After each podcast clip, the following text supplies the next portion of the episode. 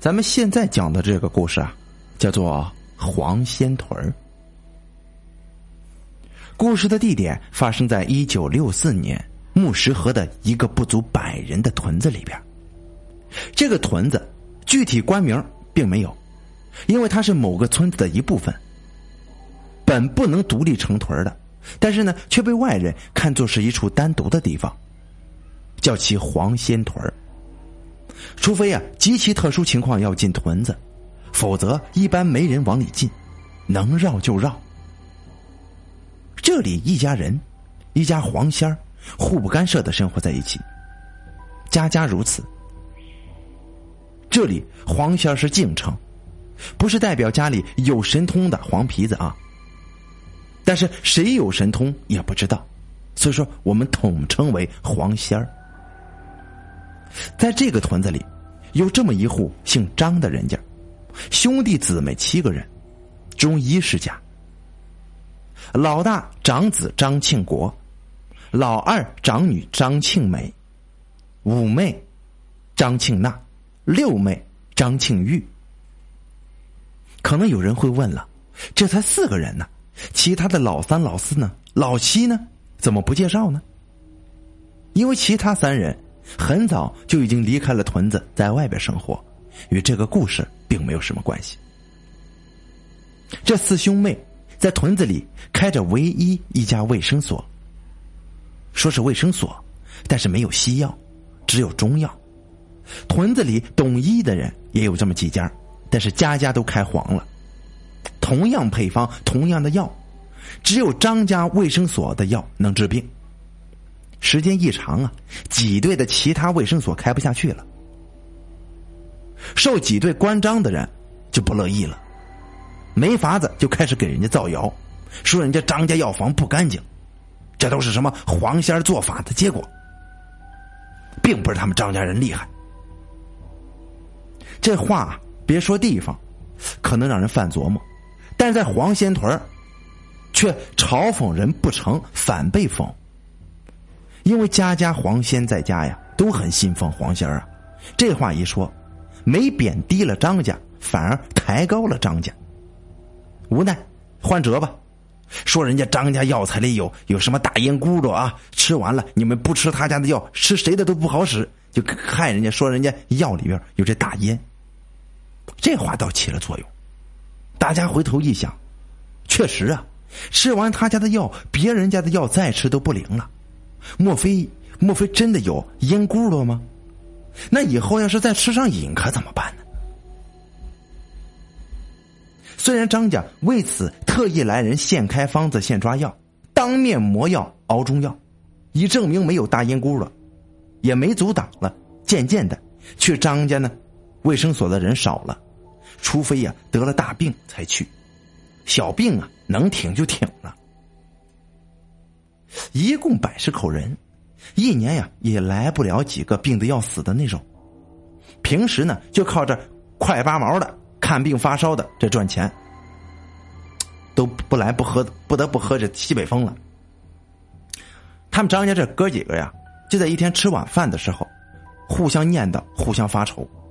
正赶上家里的老黄仙儿带帮小黄仙儿啊从院外回家。这老黄仙儿啊，一身的白毛，只有头顶的一撮子黑毛。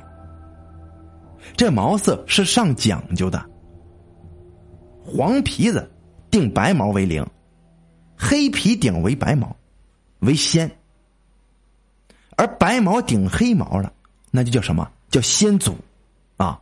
张家这黄仙儿啊，属于仙祖级别的，甚至通人性。因为人与黄仙在一起住的时间长，那就跟一家人似的，也不存在什么黄仙怕人的这种事儿。那这时候啊，这小黄仙就是跟在这先祖的小身边的小黄仙，看着桌子上的红烧鱼就嗷嗷叫啊。这老黄仙呢，看出这小黄仙要吃鱼的意思，就走到桌子边上，对桌子的人拜了一拜，意思就是我的孩子想吃鱼了，咱给一口呗。六妹张庆玉就拿起鱼盘子，用筷子夹了几块肉扔在地上，嘴巴里就叨咕着：“老仙儿啊，你要是真能啊，哎呦，帮我们把那些嚼舌头根子的坏人给找出来吧，把他们的舌头弄掉吧，我天天给你鱼吃啊！哎，叫他们给霍霍的给造谣的，你看咱家饭都快吃不上了。”大哥张庆国忙推了一下六妹，说什么呢？因为在屯子里有个说法啊，不能当黄仙的面胡乱许愿望，许了黄仙就要显灵，做不到那是要受到报复的。再看那老黄仙啊，用嘴捡起肉来，一块一块的叼给这小黄仙吃，他自己却不吃，回头看了看兄妹几个人，见小黄仙吃完了，就带着小黄仙回了窝。你看吧，大哥。没事我就随便念叨念叨，别生气了啊。这张庆玉说道。这话音还没落，就见这老黄仙自己出来了，围着张庆玉的身边转了几圈，翻墙就出了院子。不多时候啊，就听隔壁不远有户人家叫李林富的邻居家传来了哭嚎的声音。张国庆一听不好，那是出事儿了。埋怨的耸推了一下这个老六张庆玉，几个人呢刚要出门看个究竟，只见这老黄仙儿啊满脸是血的站在门口，嘴里还叼着半截人舌头呢。兄妹几个人一看呢，六妹这愿望，老黄仙儿还真是听明白了。李林富以前呢就是对着门开卫生所的赤脚大夫。曾经怀疑过他嚼过舌根子，但是呢没有证据，也没去理论。这老黄仙儿却是知道啊，还真去把这嚼舌头根子的人的舌头给咬掉了，也算是解了兄妹六人的恨呢。但是现在院子里有人的半截舌头，这终归不是个事儿吧？张庆国想要把这半个舌头送还给这个李林富。几个妹妹都没有同意。要是给了，咱事可就大了。谁都知道这白毛黑顶的老黄仙是咱家的。不过这李明富却是罪有应得，哼，就是没罪过。现在舌头掉，也拿这个讹咱半辈子呢。咱就装不知道。呃，咱把老仙儿先藏起来。老黄仙儿了，成了仙祖了，通人性。听这句话呢。一口就吞了那半截人舌头，窜进院子，叼来鱼盘子放在地上，仿佛在地上像五像人一样啊，五行大拜一样。拜过之后啊，大院后边的墙洞啊就钻了出去，不见了踪影。这前脚老黄仙刚走，后脚李林富的家人就气势汹汹的来到了张家，大喊大叫，讨舌头要说法。看那气势啊！奔着打人之来的啊！这是要打人呢，根本就没打算说要谈什么事儿。张家兄妹呀，忙锁上大门。这个百人的小屯啊，很少有什么大事这掉了半个舌头，绝对是大事中的大事。屯子在家的人都围在了张家门口。这张家兄妹隔着门就一口咬定不知道，谁咬你家舌头了？不知道。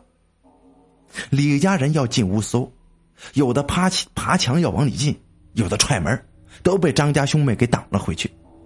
但是你越挡，越显得他有鬼。你可是不挡吧，他一定会被打的。村里和李家沾亲带故的也有，一起帮忙拆门。那时候都是木门呐，哪受得了一堆人的冲撞啊？就在木门快破。张家兄妹啊，见事儿完全失控了，各自找好家伙事准备拼一下的时候，就见从后院进来了能有数百只黄仙儿，白毛黑毛的，最低也是黄皮顶白毛的，而打头的正是自己家那只老黄仙儿。众黄仙儿纷纷窜到墙上排成一排，门外的人纷纷停了声音。这是老仙齐聚，显灵了呀！李家人已经红了眼了，什么仙不仙的，继续砸门。对着为首的老黄仙儿拿着脸镰刀便砍了过去。这老黄仙儿一动不动的盯着张家人，镰刀过来了，砍过来了，其他的黄仙儿就用身体去保护老黄仙儿。在被砍了三个护脊黄仙之后啊，老黄仙的一身白毛全部竖立了起来，这是发怒的表现呢。张家老黄仙儿仰头一叫，黄仙叫声可能啊不住农村的人不知道，即便在农村的也很少知道黄仙是怎么叫的。那是类似人干咳的时候咔咔的声音，而似乎连叫都不会叫的刺猬，叫起来也像人打喷嚏一样，位列五通之外。也常显神能的豆大眼儿轻易的不叫。这一叫，就像是女人低声哭泣的声音。就在老黄仙的干咳叫声之后啊，屯子里的牛、马、猪、羊等大牲口，都像失了魂儿一样，朝张家冲了过来。见到李家人就踢、就赶、就咬，但是只是对着李家人，不伤别人。一时之间，张家门口都是李家人的嚎叫声。周围看热闹的屯子里的人，忙喊张家兄妹，让张家兄妹劝说自己的老黄仙收了神通吧，否则后果难料，出了人命难逃干系。张家老大一想，也是，就跟墙上的老黄仙打了个商量，收手吧。这老黄仙仿佛什么都听不到，其他老黄仙啊，见了老。这个黄仙召唤了牛马为兵，也纷纷扬头叫起来。这数百号的黄仙群体嚎叫，不说那声音吓人，在叫声之后啊，出现的事情就更加恐怖了。看热闹与此无关的人纷纷就往家里跑，不敢过多逗留。只见铺天盖地的乌鸦黑压压的从远处飞了过来，蟑螂蚂蚱。钱串子也不知道从哪儿来的，天空一片，地上一片，纷纷冲向李家人。这张家门口，仿佛地狱一般。李家人伤的伤，叫的叫，开始告饶。再这样下去，很可能就出了人命了。张家兄妹四人忙跪下求老黄仙让黄仙收了神通。否则，如果出了命案，官面要查，怎么会相信此等邪事？必然会依法判了张家全家给个死罪。多年的生活，也知道老黄仙儿这是为张家出头的义仙呢。可是老黄仙儿也不希望张家被判了刑，要了命，还请老黄仙儿呢高抬贵手，放了李家一条生路，也给张家留一条活路。老黄仙儿呢？听到此处，在墙头回头看了看张家人，叫了一声：“黑鸭、蟑螂、蚂蚱、钱串子，还有之前的牛、马、羊、猪，都纷纷散了去。”老黄仙儿下了墙头，围着张家人转了转，仿佛亲昵一样，在每个人的身子上蹭了蹭，朝屋子里叫了两嗓子，屋子里的小黄仙儿就纷纷跑了过来。老黄仙把地上的鱼盘子放在了小黄仙面前，对张家人行了个大礼。老黄仙的意思很明白呀，别忘记你们说过的话，给我的孩子买鱼吃。张家人忙说呀：“只要张家一天就供，只要张家在一天就供养一天黄仙儿有张家一口饭，就会有黄仙儿一口饭。”这老黄仙儿才站了起来。趴在门栓上，拉开了门栓，瞬间开门，张家兄妹都吓了一大跳啊！门外那是血流成河，李林富的李家人都躺在地上，虽然没死，但都已重伤倒地。唯一比较清醒的就是李林富。老黄仙儿走到李林富跟前，给李林富吓得那是一个倒退啊！但是老黄仙再也没有动过，在墙头的群仙忽然发出了像人哭一样的声音，呜咽，凄惨。张家人看情况不对劲儿，一摸老黄仙，已经僵冷死去了。张庆玉抱住老黄仙的尸体，大哭大骂，骂自己不该乱说话，最后要了老黄仙的命。后来，这件事的结果是李林富的家人要报官或者赔偿，李林富死活不让。民不究，官不理，也就不了了之了。抱回了老黄仙的尸体的张家人，本就中医，在细研究老黄仙的尸体后，发现这老黄仙已经病入膏肓了，即便没有此事，也命不长久了。